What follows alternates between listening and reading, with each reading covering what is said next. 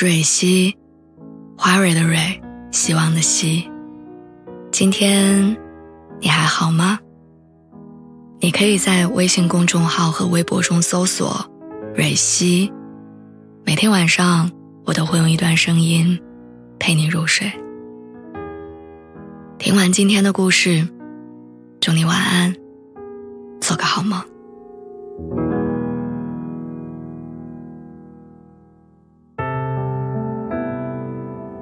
我记得去年特别流行水培郁金香的时候，我在网上买了郁金香的种球，最好最贵的那种。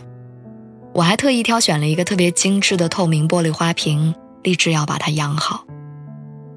刚养的那几天，我每天早上都会跑去阳台看它的变化，三四天换一次水，一个星期加一次营养液。阳光好的时候，也会选一个最合适的角度给它晒太阳。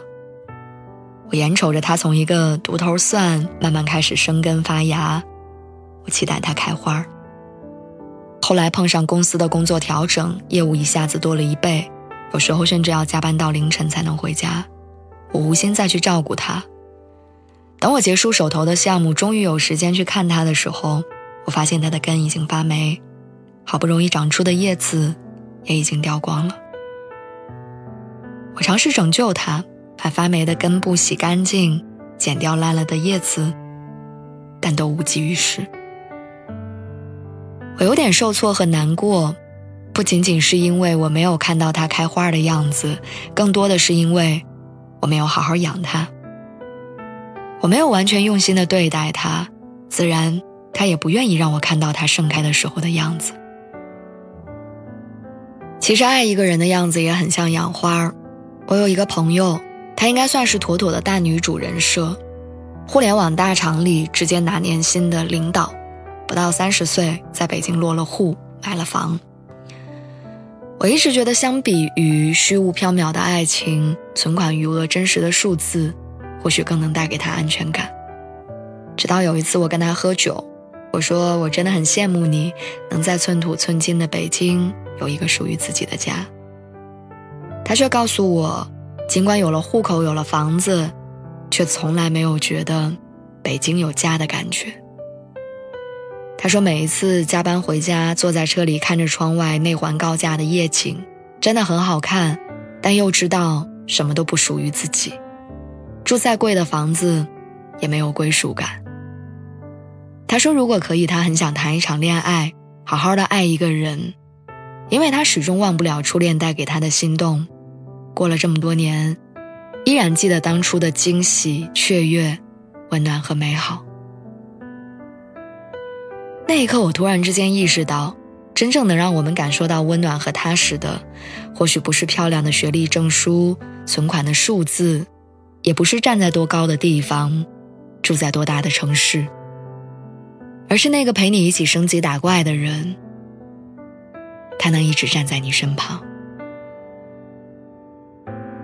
好像现在很多人都很擅长封心锁爱，更习惯标榜无爱者自由，好像为了爱情做了什么牺牲都是愚蠢至极的事情。恋爱脑这个词时刻敲打着我们，我们不敢大方的表示我就是需要爱情，我就是想要谈恋爱，我就是喜欢他。我们开始讲究性价比，讨论值不值，害怕意难平。明明很需要他的爱。却将他拒之门外，因为你怕显得太需要他。明明很想认真对待一段感情，却假装不在意，假装没有那么喜欢。所以最近我一直在想一个问题：为什么大家这么排斥恋爱脑？为什么对所有的为爱付出都抱有敌意？后来我想通了，因为我们害怕受到伤害。害怕最后没结果。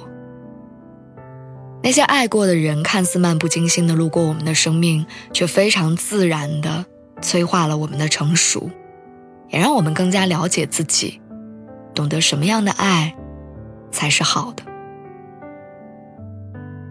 我想跟你说，如果遇到了很喜欢的人，希望你大胆一点，让对方感受到你百分之一百的所有，勇敢的告诉对方。我就是喜欢你，被你看透也没有关系。就算没有走到最后，至少我真的尽力，没有遗憾，也并不后悔。就像那株郁金香，我一直在想，如果当初我能好好养它，就算最后它没有开花，我也不会那么遗憾。于是前几天我又买了一株郁金香的种球，这一次。